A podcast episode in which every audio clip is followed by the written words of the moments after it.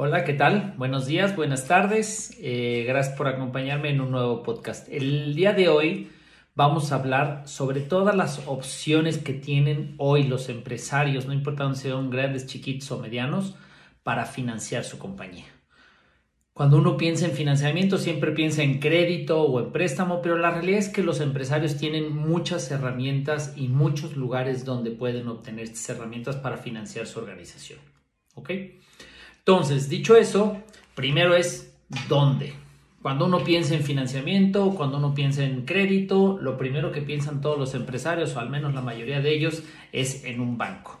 Y efectivamente los bancos son los reyes, digamos que del, del, sector financiero, son los que dominan, son los que están presentes al parecer en todos lados, son los que tienen más herramientas y más productos.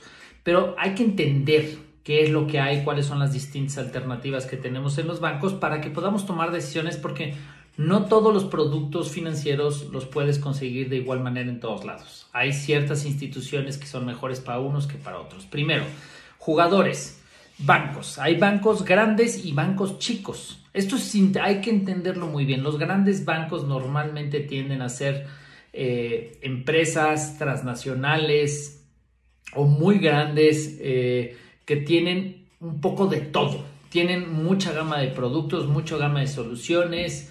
Eh, normalmente operan en, sucursales y como buena empresa enorme son muy buenos haciendo todo, pero no son realmente extraordinarios haciendo ninguna, ¿no? Entonces, pues vas a encontrar todólogo, muchas herramientas generalizadas, pero no van a ser expertos como empresario, sobre todo como empresario pyme, eh, solicitar algún tipo de financiamiento con este tipo de instituciones, pues va a ser o te acomodas o como cadenero de antro, como, como, como pues un lugar de lujo, ¿no? Entras o no entras, depende cómo te ve la entrada, a ver si cumples con el perfil, las características. Obviamente en el sistema financiero pues, son ciertas reglas muy blanco y negro. ¿no? Luego están los bancos chicos, los bancos chicos tienden a ser un poco más flexibles, atienden de manera más regional, mucho más focalizada y tal vez también hasta de ciertos sectores, no son tanto todólogos que hacen un poco de todo, sin embargo pues siguen siendo bancos. ¿no? Luego... Eh, las SOFIPOS, las SOFIPOS son sociedades financieras de objeto popular, ellas son como bancos chiquitos, son como microbancos, que prestan igual que los bancos prestan ahorros y se manejan eh, dando créditos o principalmente microcréditos, aunque atienden a diferentes sectores, ¿no? Pero vamos a entender que las OFIPOS son como pequeñitos bancos locales, regionales, eh, que atienden como a la zona popular y dan soluciones de crédito también a las zonas populares. Ahí también se, se pueden desglosar otro tipo de instituciones financieras como uniones y cajas de ahorro.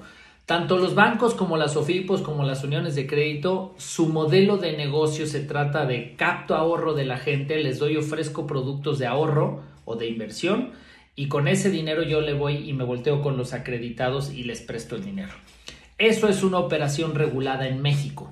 Al estar regulada, pues tiene muchas reglas de hoy de la Comisión Nacional Bancaria de Valores de cómo pueden o no pueden prestar y qué tienen que operar porque traen una estructura totalmente creada para proteger al ahorrador. Entonces, eso quiere decir que medio que tienen amarradas las manos a la hora de estar otorgando financiamiento. Eso no quiere decir que no den financiamiento, de hecho son los principales otorgadores de crédito en el país, los bancos principalmente, pero les dificulta mucho el ser muy flexibles. Y entendiendo que en el mundo del crédito pues hay de todo, hay grandes, chiquitos, medianos, en el mismo sector de las pymes hay empresas de todos los colores, desde, desde la parte casi informal hasta la parte formal. Y entonces para las instituciones que tienen regulaciones muy estrictas porque prestan el ahorro y su principal objetivo es cuidar el ahorro de la gente, pues normalmente la flexibilidad no es lo que más les ayuda. En esa misma flexibilidad, luego, entre más grande es la institución financiera, pues más lentos son sus procesos, pues porque hay más áreas, hay más, hay más procesos y hay más burocracia, como le sucede a cualquier organización grande. Entonces, ¿qué es lo que voy a encontrar en estas empresas del sector financiero que eh, prestan dinero a los ahorros? Lo que voy a poder encontrar ahí normalmente son las mejores condiciones desde el punto de vista tasa. No siempre las mejores porque hay algunas de estas que prestan muy caro, pero pero en términos generales puedes encontrar tasas baratas porque el costo de su dinero, que es el ahorro, pues normalmente es, es bajo. Pero ¿qué es lo que no voy a encontrar ahí? Flexibilidad. Y muchas veces no voy a encontrar velocidad, ¿no? Obviamente en el mundo de las empresas, como en cualquier sector, hay de todos los tipos de jugadores, pero si pusiéramos una etiqueta, el sector bancos, sofipos, uniones de crédito, tal vez las uniones de crédito que es una cosa todavía más, más simplificada que una Sofipo, tal vez sí encuentras un poco más de flexibilidad, pero sí hay que entender que están prestando dinero del ahorro y eso los obliga a tener ciertas reglas muy, muy, muy estrictas para poder lograr cumplir con este tema de protección al ahorro. Y eso les quita flexibilidad totalmente. Por otro lado, tenemos el principal jugador del sistema financiero no bancario en México. En México se llaman las SOFOMES, pero es una, una entidad financiera no bancaria que su único objetivo y para la razón que existen es para prestar dinero. Y estas son las SOFOMES. Las SOFOMES hoy en México representan el 57% de los intermediarios financieros del país. Hoy prestan casi el 10% del crédito del país, lo dan las, las, las SOFOMES. Y una de las cosas más importantes, las SOFOMES no se enfocan principalmente a darle el crédito a las grandes empresas ni a al contrario, van normalmente a atacar o atender los mercados que tradicionalmente los bancos no están logrando alcanzar. En el mundo empresarial, su enfoque principal son las pymes. Y lo que principalmente hacen las SOFOMES es otorgar financiamiento a las pymes de México, también a las personas físicas que están fuera del, target principal de los bancos, eh, o sea, gente que está en la base de la pirámide, zonas rurales, populares, similar tal vez a lo que hacen las SOFIPOS, pero bueno, son las SOFOMES, su principal producto es financiamiento de la pyme en cualquiera de sus gamas o productos. Son empresas que no captan ahorro del público general, pero que sí tienen múltiples soluciones para temas de crédito. Una de las características de las SOFOMES es que son pymes casi todas ellas. Entonces, normalmente están focalizadas a un producto, a un segmento, a una zona, a una región, lo cual los hace ser muy buenos en un producto específico o en algunos productos específicos y ser muy flexibles en relación a eso y muy rápidos. ¿Por qué? Porque son empresas pequeñas, son más fáciles, no tienen, aunque sí tienen una regulación para protegerse contra temas de lavado de dinero, eh, reglas generales del sistema financiero están registradas a la Conducef, no tienen estas reglas prudenciales que, sirven para proteger al ahorrador porque no captan ahorro y lo cual les da mucho más flexibilidad en soluciones de crédito, eh, los ayuda a ser mucho más rápidos eh, en, las soluciones de crédito que están dando. Entonces, bueno, esas son las OFOMES eh, que hay, hay, en el mercado. Luego, ha venido con, con, toda esta revolución tecnológica que hemos estado viviendo en todos los sectores. Hoy vienen las fintechs. Fintechs son eh, entidades financieras o, o servicios financieros conectados con tecnología. La realidad es que el concepto fintech es muy general, ¿no? Y la realidad es que un banco puede ser fintech, una Sofoma, hay, Sofomes fintech, principales jugadores de México catalogadas como las grandes empresas fintech de Latinoamérica, pues resulta que son Sofomes gran parte de ellas. Entonces, eh, Fintech es un concepto general, pero hablando de tipo de instituciones fintech, hoy se han enichado ciertos sectores en el, en el tema donde combinan herramientas tecnológicas con soluciones financieras. En primer lugar están los crowdfundings. Crowdfundings o, plataformas de fondeo colectivo lo que hacen es conectar a la gente que necesita dinero con el dinero a través de plataformas, digamos que un Uber.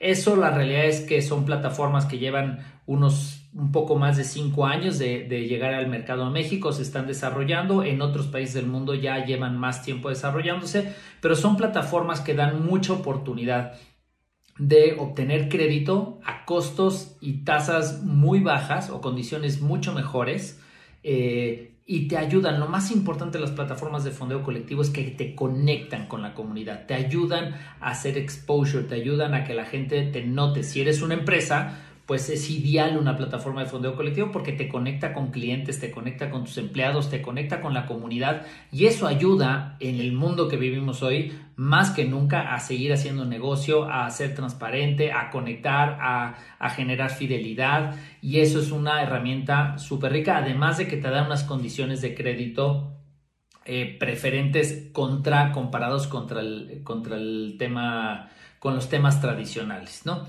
Eh, obviamente desde el lado de crowdfunding, pues te conecta con inversionistas donde pueden ser personas físicas o pueden ser empresas o pueden ser otras instituciones de crédito. Entonces, las, los crowdfundings o plataformas de fondeo colectivo es una herramienta. Como es una plataforma pública, pues el proceso de autorización es estricto, no crean que es muy, muy flexible, sí tiende a ser más flexible tal vez que un banco, pero tampoco es tan flexible como una SOFOM eh, y el proceso de autorización o de calificación luego es complicado, ¿no? Entonces, este, pero bueno, es otro jugador que hay para poder financiarte como empresario y también como persona física.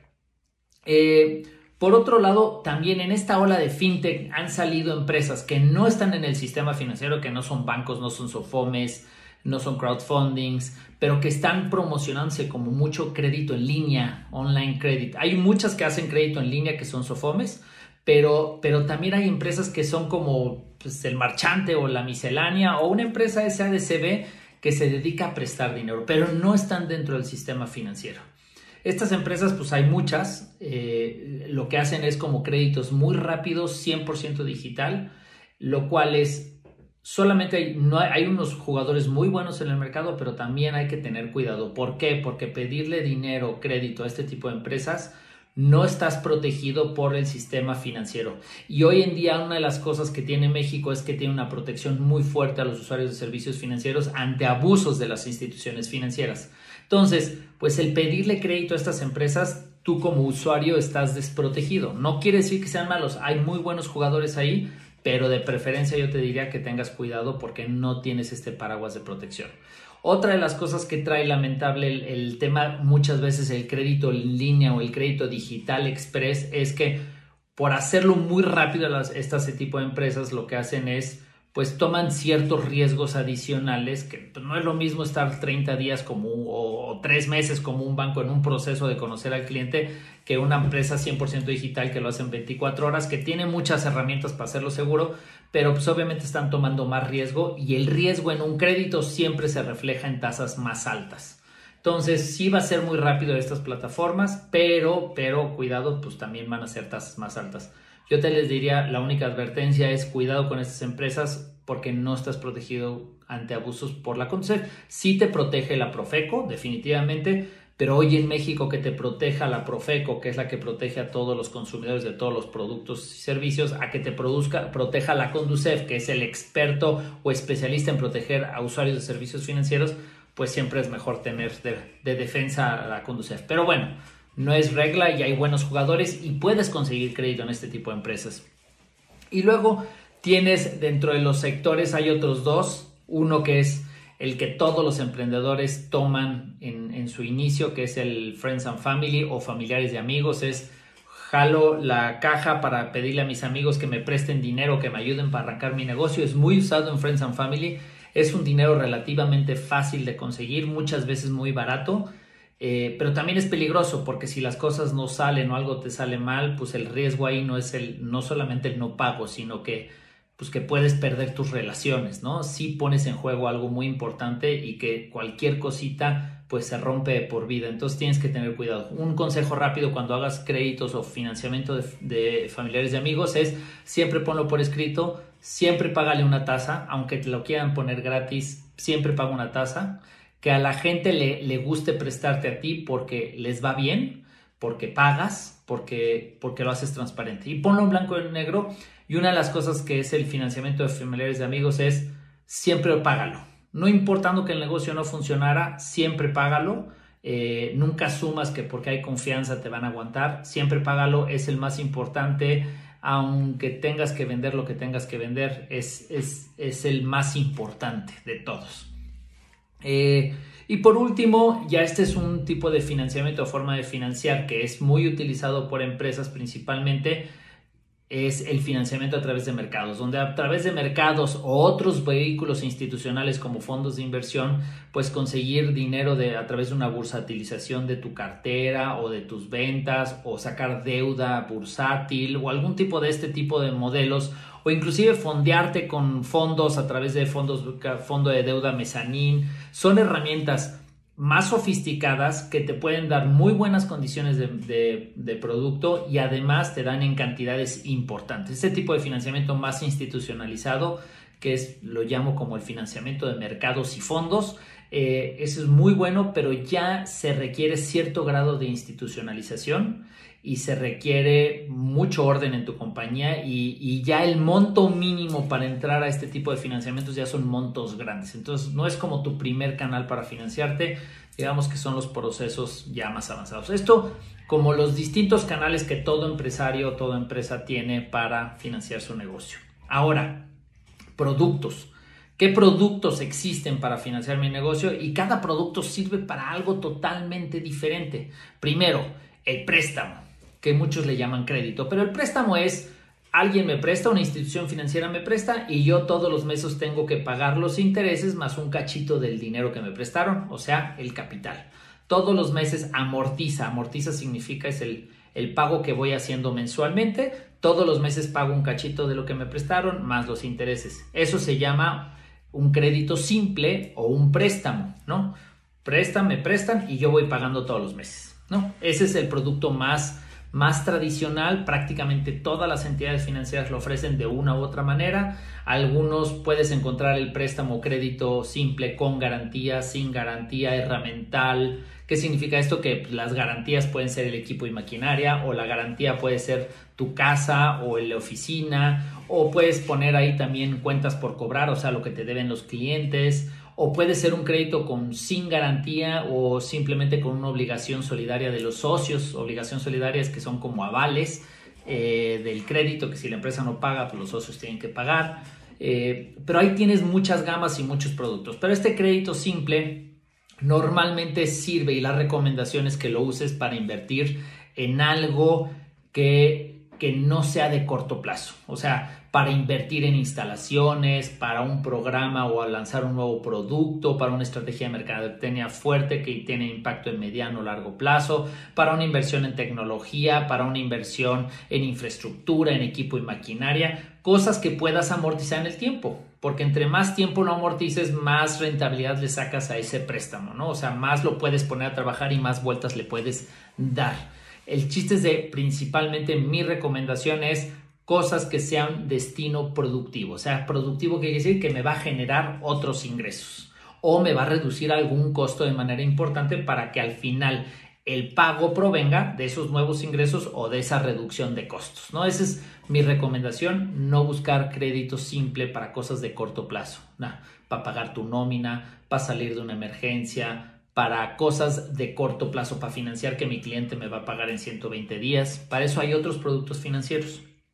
Por otro lado, otro producto también bastante común casi en todas las instituciones financieras lo vas a encontrar es el crédito o línea revolvente o crédito revolvente, llámalo como quieras, es cuenta corriente. El chiste es de que el préstamo te lo da la institución financiera y ya todos los meses puedes ir pagando intereses o capital intereses, pero el chiste es de que todo lo que vayas pagando de capital, o sea, del monto del préstamo, durante la vigencia del contrato tú lo puedes volver a utilizar, ¿no? Para lo que sea, oye, saqué un crédito revolvente para pagar mi nómina, pago mi nómina, cobro, pago el crédito y luego en un mes vuelvo a sacar el dinero del banco, del capital que ya pagué y lo puedo volver a usar, pago la nómina.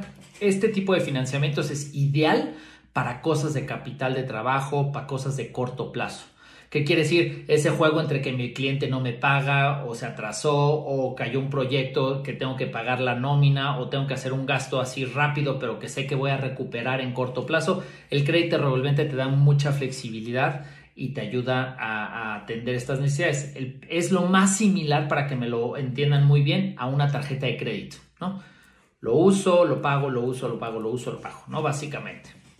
Eh, esos son los principales productos como de crédito que, hay. Luego de ahí, eh, otro producto muy, muy común y que principal eh, conexión es con el tema de arrendamiento, que es con el objetivo de comprar y adquirir equipo y maquinaria. ¿no? Cuando alguien, cualquier empresa quiere comprar equipo y maquinaria, el ideal es a través de un producto de arrendamiento. ¿Por qué? Porque no tengo que descapitalizarme en comprar un equipo y maquinaria. Estoy hablando desde la computadora, los muebles, los escritorios, las máquinas, los coches, lo que sea, que sea un activo de la empresa, lo puedo rentar en lugar de comprar. Y eso me va a traer un beneficio financiero y sobre todo un beneficio fiscal, porque yo en lugar de estar pagando amortizaciones o estoy pagando mi crédito, lo que estoy pagando es rentas, que no es otra cosa que un pago por el uso medio que estoy pagando la depreciación y un poco del uso y no me quedo con los fierros que van perdiendo valor cada día. Déjeme explicarle. Cada vez que uno compra un coche, al día siguiente vale un poquito menos ese coche. ¿Qué quiere decir? Que mi dinero estacionado en ese coche cada día vale menos. Cuando yo lo saco en arrendamiento, ese dinero lo tengo yo en mi bolsa y lo único que pago yo es la renta por el uso en el mes correspondiente al que lo usé. Entonces, de esa manera utilizo el dinero de manera muy inteligente y adicional lo deduzco 100%, ¿no? En el arrendamiento hay arrendamiento financiero y arrendamiento puro. Básicamente la diferencia entre uno y otro es que el arrendamiento financiero tengo una opción de compra al, al final, se maneja más similar eh, mi contablemente a un crédito, pero sí funciona con este tema de que voy pagando rentas y al final decido si me lo quiero quedar o no. El arrendamiento puro es un contrato 100% de renta donde... Eh, contractualmente no viene la opción a compra, aunque en la práctica siempre tienes la oportunidad de comprar el activo, se vuelve 100% puro como cuando vas a rentar una casa o un departamento, pues con el dueño te acuerdas un plazo de renta y te metes un contrato de 1, 2, 3 años a rentarlo, ¿no? Al final siempre tienes la opción a compra, pero en contractualmente no. El arrendamiento puro se registra 100% como un gasto y es 100% deducible y tiene esa gran ventaja, ¿no? Es el arrendamiento es el producto ideal para comprar cualquier activo o bien. No piensen en ningún otro. Cuando es equipo y maquinaria, lo que tienen que hacer es arrendamiento. No hay discusión, no hay, no hay forma de pensar que cualquier otro producto es mejor. Tú puedes hacer lo que tú quieras y como quieras, pero si me quieres recomendar cuál es, arrendamiento. Otros nombres en los que se aparece, se conoce el arrendamiento es como leasing, que es su, su nombre en inglés, o eh, renting. Renting es una nueva modalidad de arrendamiento que lo que haces cuando estás haciendo renting es que incluyes dentro de la renta no solamente lo que, lo que es el, la renta del uso del activo, o sea, la renta del coche o la renta de la computadora, sino que incluyes el mantenimiento, los consumibles, por ejemplo, una impresora pagó la renta, con renting pagó la renta más en la renta ya había incluido los cambios de cartuchos, los mantenimientos y todo lo que sea. Entonces, cuando ustedes escuchen renting es lo mismo que arrendamiento, simplemente incluye todos los, todos los, los adicionales y consumibles y mantenimientos dentro de la misma renta, ya viene incluido, digamos.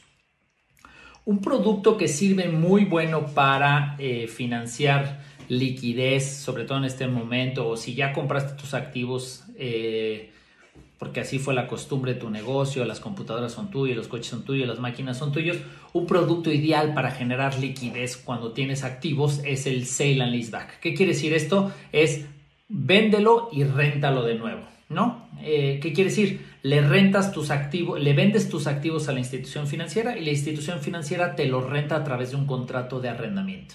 Con las mismas condiciones de un arrendamiento puro financiero, depende con quién lo hagas pero eh, funciona de esa manera. Entonces tú tus activos los haces líquidos, te cae todo ese dinero para que lo decidas dirigir hacia lo que tú quieras utilizar y ya nada más mensualmente vas pagando la renta sobre el uso con todos los beneficios que tiene un arrendamiento. Al término tendrás la oportunidad de volverlos a comprar de regreso a un precio obviamente descontado y además con todas las ventajas de deducibilidad fiscal que podría tener, ¿no? Otro producto financiero muy conocido y bastante usado es el factoring o factoraje. Este es cuando tus clientes te pagan a 60, 30, 120 días y tú necesitas cobrar anticipadamente, no te puedes esperar al plazo de tu cliente, lo que haces con el factoring es te volteas con la institución financiera y te descuentan la factura, ¿qué quiere decir? Te pagan la factura anticipadamente y la institución financiera se queda esperando el plazo de tu cliente a que le pague, ¿no?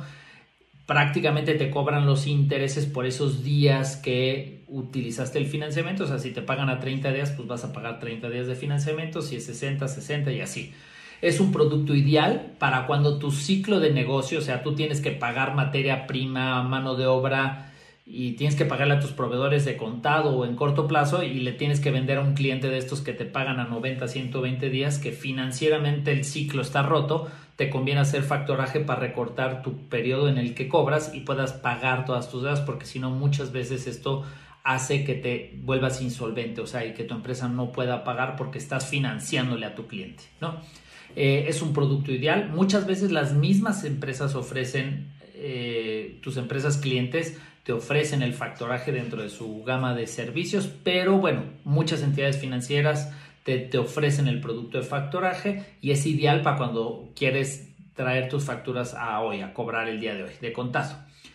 Hay otro producto bastante nuevo que, que se llama Confirming confirming o financiamiento a proveedores. Esto quiere decir, por ejemplo, tú tienes a tus proveedores y tú podrías negociar con tus proveedores de yo te pago a 30 días o a 120 días o a 90 días, pero eso te involucra, uno, negociar proveedor por proveedor y dos, pues controlar la cobranza proveedor tras proveedor, ¿no? El pago y, el, el que le entrega, administrar a quién le he pagado, cuántos días, cómo va. Eso, por un lado, pues no hace que te den las mejores condiciones de venta tus proveedores, porque obviamente, pues sea quien sea, pues te van a meter un costo financiero en el producto que te están vendiendo. No es lo mismo comprar a 30 días que comprar de contado. Normalmente consigues los mejores precios cuando es de contado. Y dos, pues bueno, traes una estructura donde estás negociando con cada uno, donde puede haber un proveedor que te diga, bueno, si quieres mi materia prima, me pagas de contado. Yo no doy financiamiento. Entonces, el confirming o financiamiento de proveedores es tú como empresa lo que haces es negocias con la entidad financiera, que la entidad financiera se encargue de darte el financiamiento a ti que tú necesitas de 30, 60, 90 días y lo que hace la financiera es pagarle de contado a todos tus proveedores. Entonces, tú cuando te acercas con tus proveedores, les vas y negocias precios de contado. Con eso mejoras, consigues las mejores condiciones, pero no tienes que pagar de contado ya lo que tú le pagas a la institución financiera a los 30, 60, 90 o 120 días, los días que hayas pactado con la entidad financiera. Esta es una herramienta ideal cuando te es muy importante financiarte a tus proveedores porque tus clientes te pagan a 120 días, 90, 60. Entonces te ayuda como a alinear tu ciclo de venta para que no esté descalzado y eso no te, no te rompa la, cara en la caja de, en la liquidez, ¿no? Es un producto bastante nuevo, pero este pues es, bueno que lo conozcas y sepas que existe, ¿no?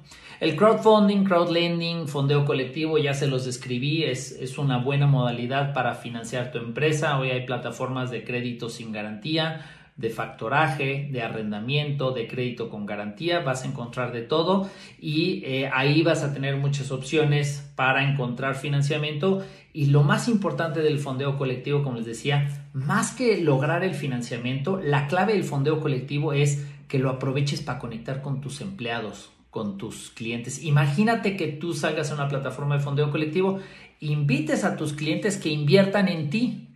Eso va a generar una fidelidad de marca porque los clientes que inviertan en ti y van a ganar dinero porque van a invertir al préstamo que te van a hacer a ti, pues van a querer comprarte siempre a ti. Y los empleados que inviertan en ti van a ser empleados más fieles porque van a sentirse dueños, van a ganar de trabajar contigo y se van a volver mucho más fieles. Son herramientas de conectar, además de que te puede generar exposure porque todas las plataformas de fondeo colectivo para levantar el dinero para tu proyecto de crédito, arrendamiento o lo que sea, van a hacer publicidad sobre ti.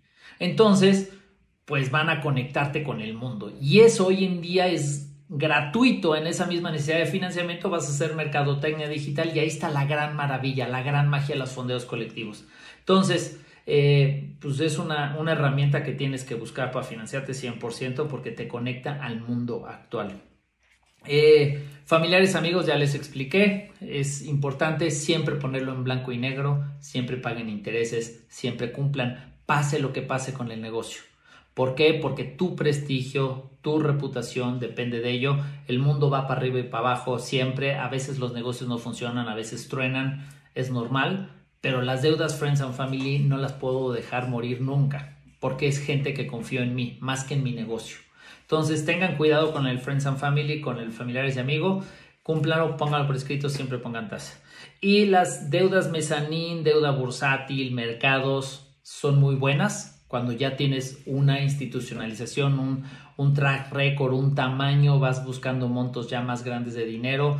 Y mi recomendación aquí es busca un experto. Hay muchas consultorías, muchas empresas que se dedican especialmente a esto. Se pueden acercar a cualquiera de las dos bolsas de valores, a la Asociación de Fondos de Capital y ahí van a encontrar muchos asesores o muchos expertos que los pueden guiar en cómo hacer este levantamiento de deuda. Lo que sí es donde van a encontrar dinero en mayores cantidades a, a mucho mejores condiciones.